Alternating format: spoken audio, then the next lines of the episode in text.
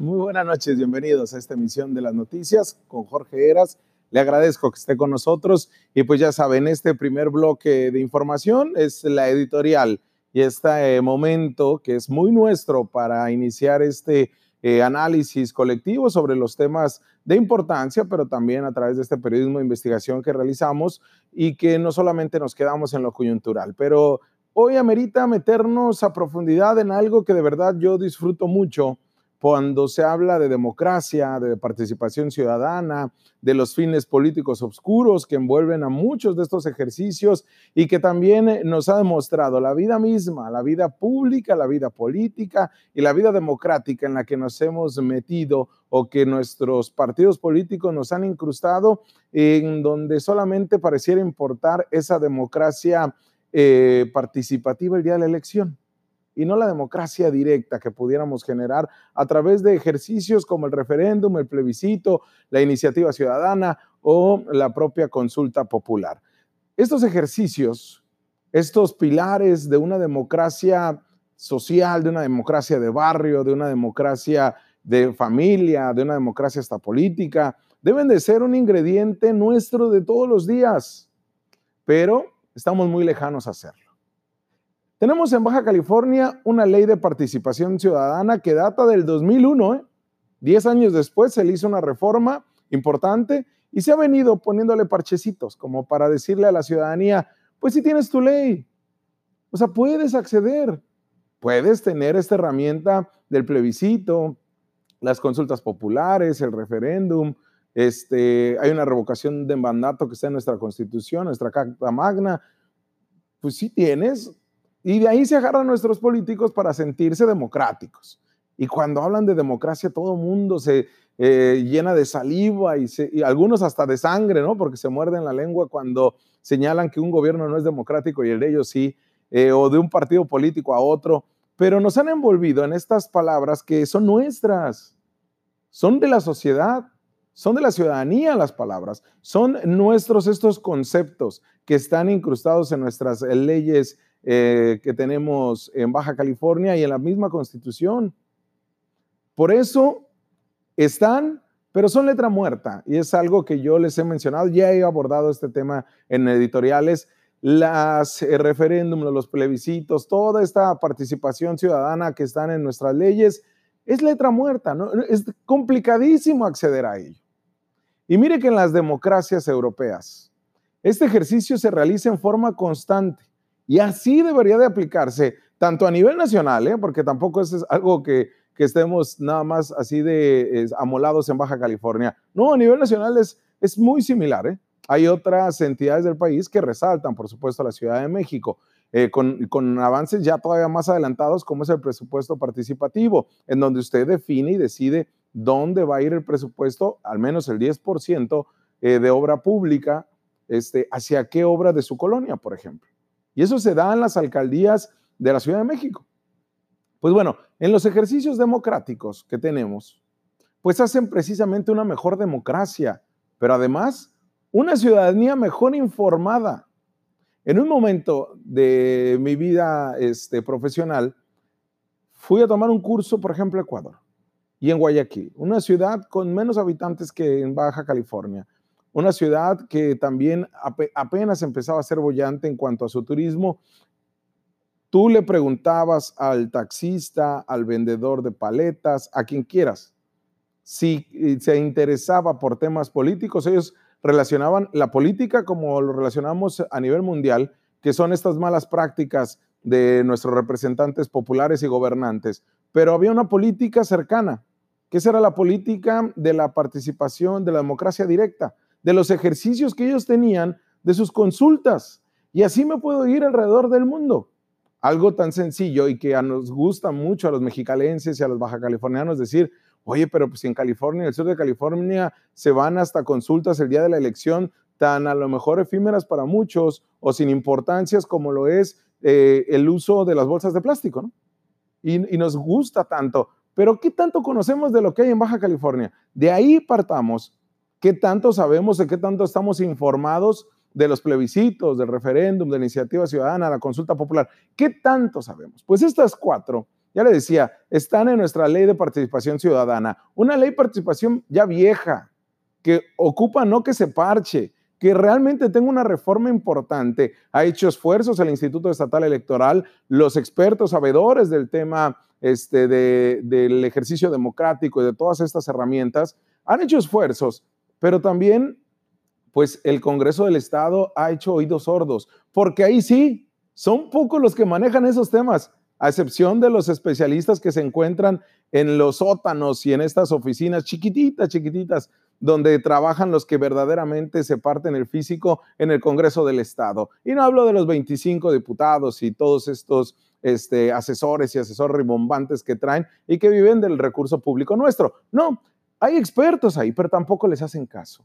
Si no es por un tema que les interese político, solamente así quieren legislar el tema de la participación ciudadana.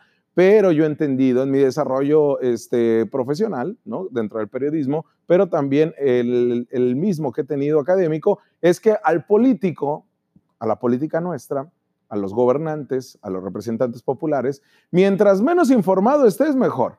Mientras menos quieras participar en cualquier ejercicio democrático, mucho mejor. ¿eh? Pero yo le decía, están estas herramientas de participación ciudadana en Baja California, en esta ley, que se ocupa reformar la de ya, porque eh, casi no se puede acceder a esto. El plebiscito, por ejemplo, tiene por objeto el consultar a los ciudadanos para que tú expreses tu aprobación o rechazo a actos del Poder Ejecutivo que se consideren como trascendentes en la vida pública del Estado, a actos del ayuntamiento que también se consideren trascendentes, a actos del Congreso del mismo Estado o a la formación de nuevos municipios dentro de los límites de los existentes o eliminar alguno de estos en la formación pues de un ayuntamiento. Pero también el, referéndum nos pone un momento donde tú puedes consultar con temas de constitucionalidad, legislativo o reglamentario municipal. Y de ahí vamos y partimos que en esta ley de participación ciudadana te permite a ti, ciudadano, juntar firmas, alrededor de 45 mil firmas son las que se tendrían que juntar, que es el 1.5% del padrón electoral de todos los que tenemos en Baja California credencial de elector vigente, pues puedes presentar un referéndum para alguna modificación, reforma, adición o derogación a la constitución del Estado. Pero partamos que hay tres eh, tipos de referéndum. El constitucional, que ya le decía, cualquier reforma a la constitución. El, legislativo, que tiene que ver a cualquier ley, decreto que se establezca en la misma, este, en nuestras leyes, pues. Y también el reglamentario municipal. Todos los reglamentos y normatividades todos ellos que sean trascendentes para la vida pública del Estado. Obviamente, atendiendo a esta eficacia misma, se, tiene el constitutivo que tiene por resultado aprobar en su totalidad un ordenamiento que se someta a consulta. También tenemos otros ejercicios, pero en este sentido, ¿quién define qué es trascendente o no para la vida pública del Estado? El Instituto Estatal Electoral, lo que es, los que mejor saben de esta materia. No necesariamente son los que se han atrevido a promover verdaderamente estos ejercicios, pero sí son los que más les saben. Y miren, todas estas consultas que se pueden abrogar, este, a través de las que podemos abrogar o derogar este, varias eh, pues, reformas, por ejemplo, si le apostamos a derogar, sería rechazar solo una parte del total del ordenamiento que se someta a consulta, o abrogar, pues sería toda, como lo fue en, en 2017 el tema de la ley de aguas que se pudo haber hecho por un referéndum. Pero el Instituto Estatal Electoral, a través del Consejo General, es ese órgano responsable de la organización y desarrollo del proceso de un referéndum, así como de la autoridad competente para calificar si es procedente y tiene la eficacia debida para realizarlo. También, junto con el Instituto Nacional Electoral, coteja todas estas firmas que reúnen estos ciudadanos interesados. Pero ¿quién también puede promover un referéndum? El gobernador y también, pues sabemos, los ciudadanos. Se realiza un cómputo de los resultados y se ordena en su caso los actos necesarios en los que determina la ley y es el propio Instituto Estatal Electoral los que lo plantea. No se puede someter a referéndum cuestiones tributarias o fiscales, eh, el presupuesto del gobierno del Estado, el régimen interno de organización en la administración pública, eh, también la regulación interna del Congreso, del Poder eh, Judicial del Estado. Hay ciertos determinantes que no nos permiten, no nos permiten hacerlo. Ya les decía el mismo gobernador, los alcaldes pueden solicitar un referéndum y los ciudadanos, aquellos que, pues juntando este 1.5% del listado nominal, pues lo solicitarían. Todo esto, ¿por qué se lo saco? Porque mire, como estudioso de la materia electoral y legislativa, obviamente desde mi trinchera, que es el periodismo, siempre voy a aplaudir, promover e incitar ¿eh? a que se den estos esfuerzos. Pero entiéndeme bien, no como un acto provocador hacia un gobierno a, quererlo tumbar o, una iniciativa que hayan propuesto, no, sino a provocar una verdadera revolución de conciencias, una verdadera revolución de la razón del pensamiento crítico hacia el entorno en que estamos viviendo, porque no estamos bien.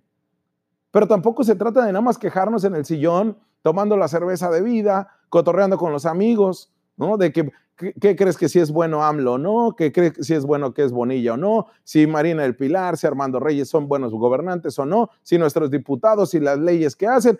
Está bien suave, ¿no?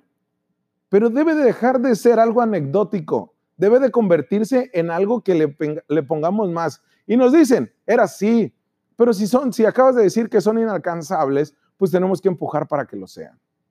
Ya lo han establecido varios autores en el mundo y también la sociedad civil bien organizada, sin intereses políticos por delante o por detrás. Incluso yo me he sumado a todas estas voces que señalan que utilizar estas herramientas constitucionales para potenciar a nivel local, sobre todo a nivel local, en este terruño nuestro, para potenciar la democracia directa, esa participación que se dé y que trascienda las elecciones, los comicios que vemos cada dos años, cada año o cada tres. Esta es la vía, el referéndum, el plebiscito, la consulta popular, incluso las iniciativas ciudadanas. Es la vía para una verdadera sociedad democrática. No democrática en discurso que el que nos vende el político chafa. No, pero si no solo somos una democracia participativa que busca el voto y que busca ser gobernante o que me pagaron como líder de colonia para que fulanito y menganito sea diputado y nos va a dar despensas. No, señores, ocupamos que sea más. Y le digo, soy un apasionado de estos temas. ¿Por qué? Porque nuestros niveles de participación en las elecciones son muy pobres. Somos el, segundo lugar en abstencionismo. Se lo he repetido hasta el cansancio. Solamente siete, tres, perdón, tres de cada diez baja californianos acuden a las urnas. Solamente tres de cada diez. ¿Pero por qué? Porque no incitamos, no promovemos estos ejercicios, estas herramientas de participación ciudadana. Estas de la democracia directa, de la democracia participativa, tienen tres ejes prioritarios. Fomentar la inclusión directa de la ciudadanía a nivel local, aumentar el prestigio social de la democracia, fortalecer a la sociedad civil y a su empoderamiento. Y miren, estamos frente a una situación ahorita que varios regidores, especialmente del PRD, del PAN, incluso hasta los empresarios, están promoviendo un referéndum para tumbar esta reforma constitucional, bueno, esta reforma, perdón, a las leyes, a la constitución, sí, y a las diferentes leyes para que la reelección sea un hecho, como ya está desde el 2014, pero ahora sin retirarse del cargo aquellos regidores, alcaldes y este, también diputados. Le han denominado ley gandalla. Estos apodos a mí me chocan, ¿eh? porque solamente lo hacen más simplón, más rastrero, de tres pesos. Ocupamos elevar el debate, así como el lenguaje político. Y miren, en esto estamos frente a una situación que se debe de aprovechar, ¿eh? Esta idea que traen estos regidores de promover ejercicios de participación ciudadana, lamento que no sea Morena y esta idea de su desdibujada izquierda, quien lo haga, quien lo provoque, porque sería también un buen canalizador, porque ellos antes no habían estado promoviendo en el poder este tipo de ejercicios. Pero me queda claro que en la participación ciudadana de democracia directa, los partidos políticos salen sobrando. A lo que voy es, es muy enriquecedor tener posicionamientos políticos que se muestren a favor de que las personas tengan esa decisión de votar y quitar lo que quieren acudiendo a las urnas sin políticos o candidatos de por medio, que sean las propuestas ciudadanas de lo que impere y que sea lo más importante, sin partidos, sin estas este, figuras políticas que solo buscan tener o, o que se les aplauda por sus actividades políticas. Son esfuerzos plausibles quizá, pero más que nada son esfuerzos que están obligados nuestros representantes populares a promover para el interés de la población misma. Miren, si tuviéramos esa cultura de la verdadera participación ciudadana, no hubiera sido necesario hacer tantas manifestaciones en aquel enero del 2017 por el tema de la ley de aguas. Con un referéndum se hubiera hecho y hubiera sido más aplastante lo que le hubiera ocurrido a Kiko Vega, pero no, tuvimos que salir a las calles. Pero ni la sociedad está bien enterada, ni a los gobiernos les conviene tenernos bien enterados. Ahí el papel fundamental de los medios de comunicación, que en muchos casos, lo reconozco, en muchos casos de la historia misma del Estado, nos hemos quedado chicos ante el arrojo ciudadano por una verdadera sociedad democrática, una verdadera universidad democrática, una verdadera participación ciudadana en temas políticos fuertes. La participación ciudadana, que nos quede claro, debe ser un espacio real, de adeveras, de verdaderas iniciativas y demandas sociales, no de intereses políticos cupulares o del sector empresarial que le gusta jugar o le sirve a dos amos en un mismo gobierno o administración, cuando le conviene. Cuando no, son un verdadero contrapeso del poder que es sumamente necesario y fundamental para la vida pública y política del país. ¿Qué empuja a los sectores políticos tradicionales, aquellos con colmillos retorcidos, que ahora promueven estos ejercicios de democracia participativa? Exacto, el interés político y de poder. Ellos tienen sus razones, que los mantiene ahí, pero sabemos que la participación ciudadana organizada no está libre de intereses oscuros. Están ahí y tenemos que saber convivir, tenemos que saber sortearlos como sociedad, pero también hay que empujar lo nuestro. Lo invito a no irse con el relumbrón, a que identifique el trasfondo de la política baja californiana, la política nuestra, a que no nos vendan espejitos como siempre, a ponernos al tiro. Estoy convencido que la gente no es tonta, que la sociedad no lo es, puede ser floja, incluso hasta ignorante, pero no tonta. No nos tienen que ver la cara siempre. Solo basta dar el clavo en la información que demanda la sociedad para ir empujando estas acciones. Los consejos empresariales y partidistas nunca, nunca han querido estos instrumentos. Ahora sí, no se les hace raro. Aunque sea de forma implícita, que existe una demanda creciente por generar instancias adicionales de discusión y deliberación para la participación ciudadana y debemos de detectarlo. La ambigüedad existe al momento de precisar los alcances de un plebiscito o una consulta ciudadana los tenemos enfrente nuestro. Con políticos o sin políticos la tenemos que ejercer. Vamos a una pausa comercial y regresamos porque tenemos más análisis y este de verdad que se presta para analizarlo durante las dos horas.